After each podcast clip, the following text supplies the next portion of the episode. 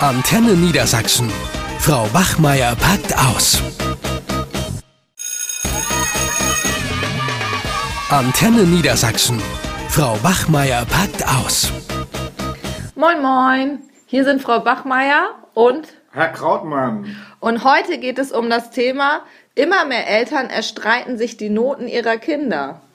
Ja, also jetzt Januar, ne? Halbjahreszeugnisse, ich bin völlig fertig, muss ich ehrlich sagen. Also die Schüler, die flippen aus und kommen, bedrängen einen ständig, wollen irgendwie noch ihre Note verbessern oder äh, habe ihnen ja jetzt auch die Noten mitgeteilt und ach, und Eltern laufen ja fast amok. Ne? Also wenn da nicht, jetzt wachen sie alle auf plötzlich und denken, was ist denn hier los mit den Noten? Wie ist denn, läuft es denn bei dir so? Ja, das ist ein Problem. Ne? Ich habe ja eine Abschlussklasse und gerade wenn es um den Abschluss geht, dann äh, machen sich die Eltern natürlich Sorgen. So, äh, das ist ja auch jetzt wichtig, das Zeugnis bei meiner Klasse. Das ist ein Bewerbungszeugnis.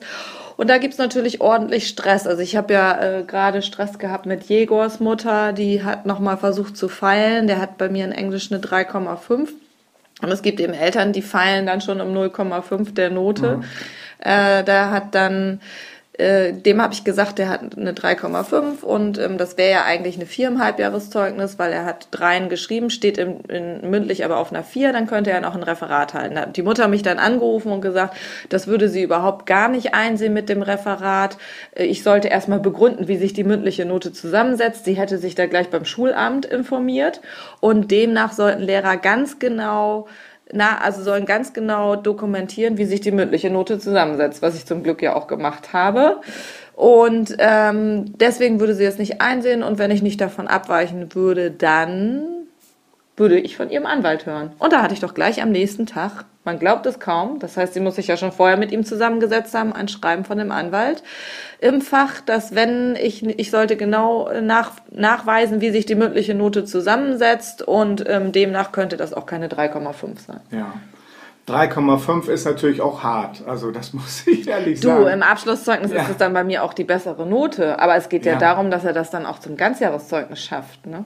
Ja, aber äh, ja, die Frage ist, gut, er kriegt dann im Abschlusszeugnis die bessere Note, aber ist das dann nicht auch schon irgendwie eine Form von Einknicken oder? Naja, Einknicken im Abschlusszeugnis würde ich jetzt nicht sagen, aber es ist schon so, ich meine, es sind ja immer mehr Eltern, die gleich mit dem Anwalt drohen, die sich auch äh, die Noten mittlerweile erklagen, also die auch, äh, viele Eltern sind eben rechtsschutzversichert oder bei uns auch viele Eltern, die eben Rechtsbeistand haben. Das heißt, sie müssen nichts dafür bezahlen. Und dann denken die auch, ja, gerade so, wenn es um die Noten geht, jetzt, jetzt zeigen wir es den Lehrern mal. Wobei es ja grundsätzlich so ist, dass Eltern keinen Rechtsanspruch auf Änderung einer einzelnen Note haben oder die, auf Wiederholung der Arbeit. Aber mit der Ausnahme, wenn die Note Einfluss auf die Zeugnisnote und damit auf die Versetzung hat, dann haben sie doch ein Recht, sich das zu erstreiten und das tun sie in vielen Fällen auch. Ja, also ich, ich versuche da immer zumindest taktisch etwas anders vorzugehen. Also ich, man hat ja eine Vorstellung, wie gut oder wie schlecht ein Schüler ist. Ich meine, Noten sind ohnehin subjektiv und ich versuche erst gar nicht in die Situation zu kommen, dass ein Schüler zwischen zwei Noten steht, mhm. sondern da muss man irgendwie, ja, sag ich ganz ehrlich, ich will nicht von Manipulation reden, aber Zensuren kann man ja auch so oder so gestalten und dass eigentlich Zensuren möglichst immer bombenfest sind. Und wenn einer im Schriftlichen immer drei ist und dann muss ich gucken, dass er vielleicht auch befriedigende Leistung irgendwie im Mündlichen kriegt, dann habe ich da keinen Stress. Mhm. Also ich finde, klar, wir haben Schüler, die sind im Schriftlichen einfach ganz schwach und mündlich können sie immer noch wieder was rausreißen. Na, aber ich glaube, hier viele meiner Kollegen und Kolleginnen, die machen sich das Leben auch selber schwer, wenn Eltern da immer eingreifen können. Ja, also Aber, ja.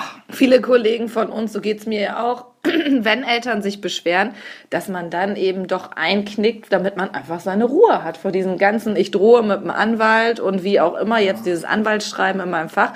So geht's uns eben einfach und den Schulleitungen sowieso, die knicken doch sofort ein. So ist es an der Uni übrigens auch. Ich habe da einen Studenten, der äh, hat sich jetzt beschwert, was sein Portfolio betrifft.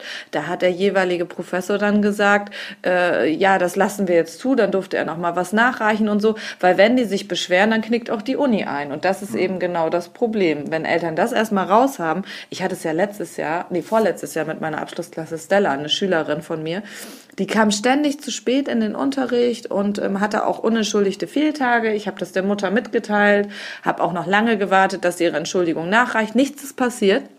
Und dann hatte sie im Abschlusszeugnis nachher im Sozialverhalten, also bei der Kopfnote, eine 4. Ist auch so durch die Konferenz gegangen. Alle Lehrer haben das mitgestimmt oder mit abgestimmt. Und dann rief mich die Mutter erbost an und sagte, wenn ich die Note nicht ändere, dann wird sie bis zum Schulamt gehen und vor Gericht ziehen und sie könnte sich ja mit dieser Note nirgendwo bewerben. Hat sie ja auch recht, aber das wurde ja vorher kommuniziert da bin ich auch eingeknickt. Das darf man im Grunde genommen gar nicht erzählen. Da habe ich im Endeffekt mich nachher an das Zeugnis gesetzt. Das war noch nicht ausgedruckt. Nach der Konferenz darf das ja nicht mehr geändert werden und habe die Note von vier auf eine drei geändert, ja. damit einfach Ruhe ist.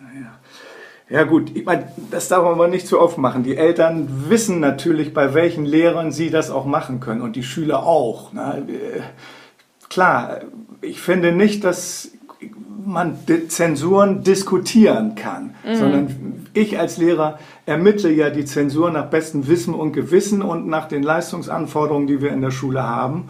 Und äh, darüber kann man nicht diskutieren. Ja, das sagst aber, du so einfach. Ja, aber viele, klar, viele Eltern Kolleginnen, hier das. haben wir Birte und wie sie alle heißen und Maren. Äh, da muss, müssen die Schüler erstmal nur laut protestieren und so, dann ja, ich denke nochmal drüber nach. Also auch dieses, dieses Windelweiche bei Zensuren. Mhm. Ja.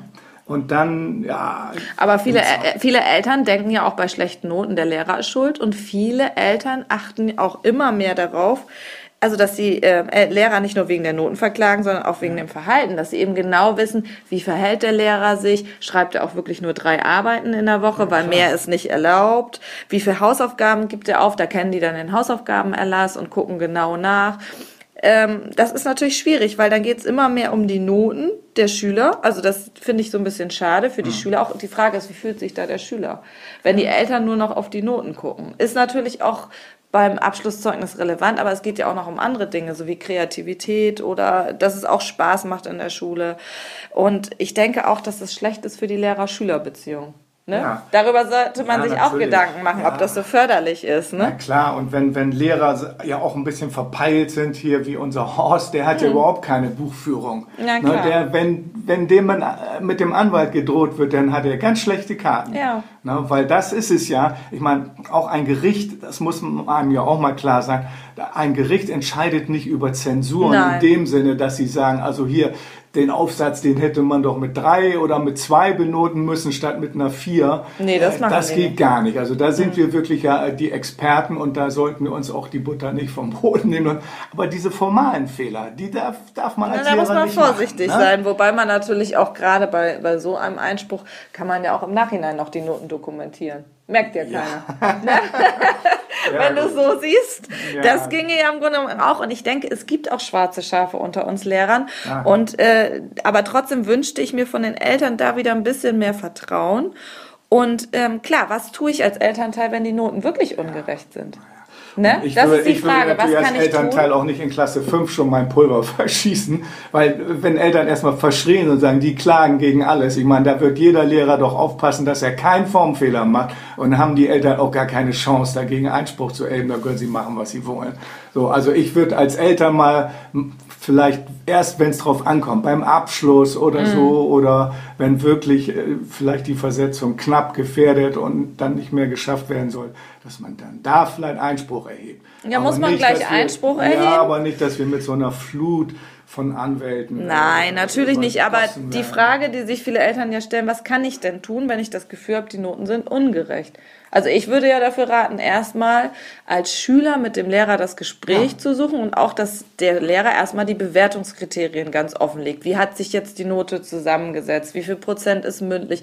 Wie viel ist schriftlich? Ich zeige das ja immer dann auch mit meinem iPad, dass die genau sehen können, hier, äh, da habt ihr vielleicht mal was nicht abgegeben, da war die Note ein bisschen schlechter. Also da muss man ja auch Transparenz zeigen. Und wenn das natürlich nicht hilft, dann würde ich den Eltern auch raten, mal bei dem Lehrer anzurufen und da auch nochmal nachzufragen. Ja, und dann auch erst mit dem Schul Schulleiter. Also das Genau, dann Weg. den Weg über den und Schulleiter, wenn dass ein Gespräch Wenn dann. Lehrer immer noch uneinsichtig sind, ja mein Gott, also dann würde ich auch sagen, ja verdammt, dann geht doch zum Anwalt. Ja, wenn gar nichts So. mehr zieht, dann, dann ist es eben so. Ne? Wenn da auch Ja. der Lehrer dann dicht macht, dann müsste man sich wirklich überlegen. Aber das sollte natürlich der letzte Weg sein und nicht immer gleich äh, angedroht werden, weil über dieses Drohen kann ja auch kein vernünftiges Gespräch mehr Das stattfinden. nutzt sich irgendwann ja auch ab. Und Ja, Lehrer genau. sind ja auch nicht blöd. Also da werden sie die, keine Formfehler mehr machen künftig. Richtig. Gut, also dann äh, wollen wir mal sehen, dass wir hier die Halbjahreszeugnisse gut über die Bühne bringen. Ohne viele Anwälte, ne? Okay, in dem Sinne. tschüss. Eine Produktion von Antenne Niedersachsen.